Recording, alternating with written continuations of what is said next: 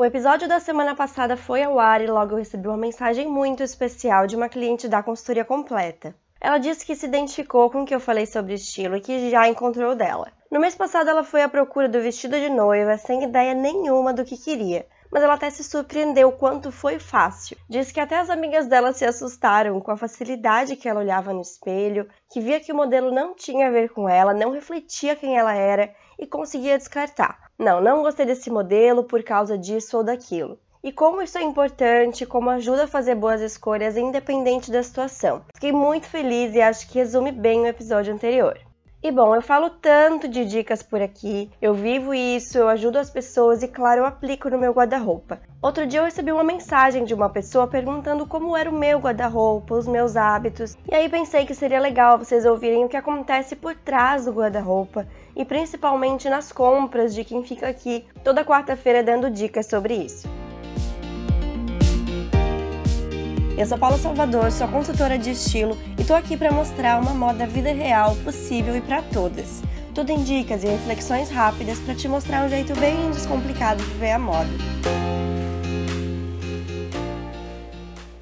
Quando eu fiz a pergunta no Instagram o que você supõe sobre o meu guarda-roupa, muita gente respondeu que eu tenho poucas peças. E de fato eu considero que sim, mas sei também que tem gente que tem bem menos que eu. Eu nunca contei exatamente quantos são. Acho mais importante pensar em não ter repetições do que necessariamente na quantidade. Eu tento fazer boas escolhas, não acumular coisas que eu não uso ou que não são a minha primeira opção. Recentemente eu fiz uma revisão de shorts, eu tenho uns três de tecido, dois que eu uso só na praia, quatro que são jeans, e antes disso tinham mais três jeans, e me incomodava muito ver essa quantidade, ainda que fossem de estilos diferentes, e assim eu optei por tirar. Eu uso aquela dica que já falei aqui, de deixar de lado por um tempo, em outro lugar, fora do guarda-roupa. Se depois de um tempo não fizer falta, eu me desfaço de vez, e geralmente é o que acontece.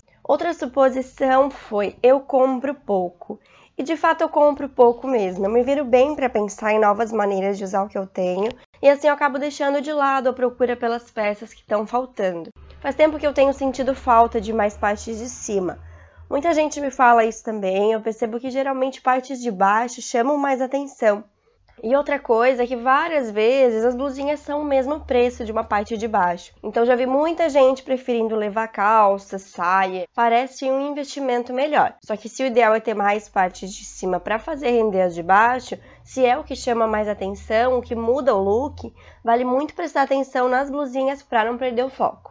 E voltando, eu vou me virando, às vezes ganho uma outra coisa de marcas. E essas para ficarem, não basta eu gostar, eu tenho que amar muito e elas têm que render no meu guarda-roupa.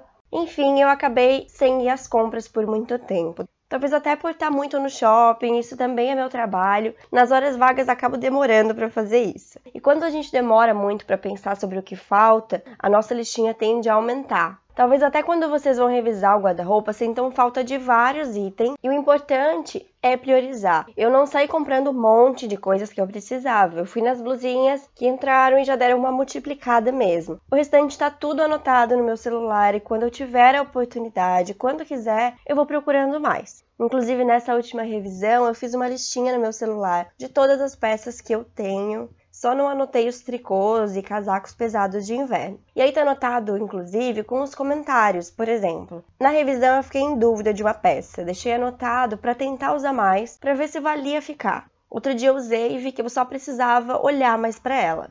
Ter as peças anotadas também ajuda na hora das compras para pensar nas combinações possíveis. Assim você sabe que vai ser uma boa compra quando estiver na dúvida. E na hora das compras, quando as vendedoras me mostram ou mesmo eu olhando, eu vejo a peça e já imagino. Essa estampa não combina com as coisas que eu tenho. Essa estampa é muita informação, não faz meu estilo. Os botões vão me complicar para combinar com o cinto, que eu uso bastante. Muito fechada, preferia que fosse igual a V, porque mais aberta fica mais descontraída, fica mais meu estilo. Não gostei do detalhe de amarração. Seria melhor se não tivesse, vai ser ruim para colocar por dentro e vai me limitar, ainda que seja só um pouco. Tudo isso eu vou pensando. Então não compre como se fosse a última blusinha no mundo. Seja bem criteriosa, pense em tudo que poderia incomodar nela, pensa com os looks. Se eu puder dar um conselho nesse fim de ano, termina o ano fazendo uma revisão como eu fiz, tira o que conseguir, O que tiver difícil de desapegar, deixa separado. Volta lá no episódio sobre isso para te ajudar a revisar. Para quem tem menos peças, se quiser faz essa listinha também. Anota ou tira fotos para ter esse controle. E depois para e analisa o que poderia entrar para as próximas compras. Coloca comentários do que ainda tem muito parecido e poderia diminuir. Então começa a perceber se você usa realmente essas mais repetidas. Faz comentário também das peças que você nunca usa, mas gosta. Anota para dar uma chance e tentar colocar mais nos looks. Se não render mesmo, talvez o problema seja ela e vale passar para frente.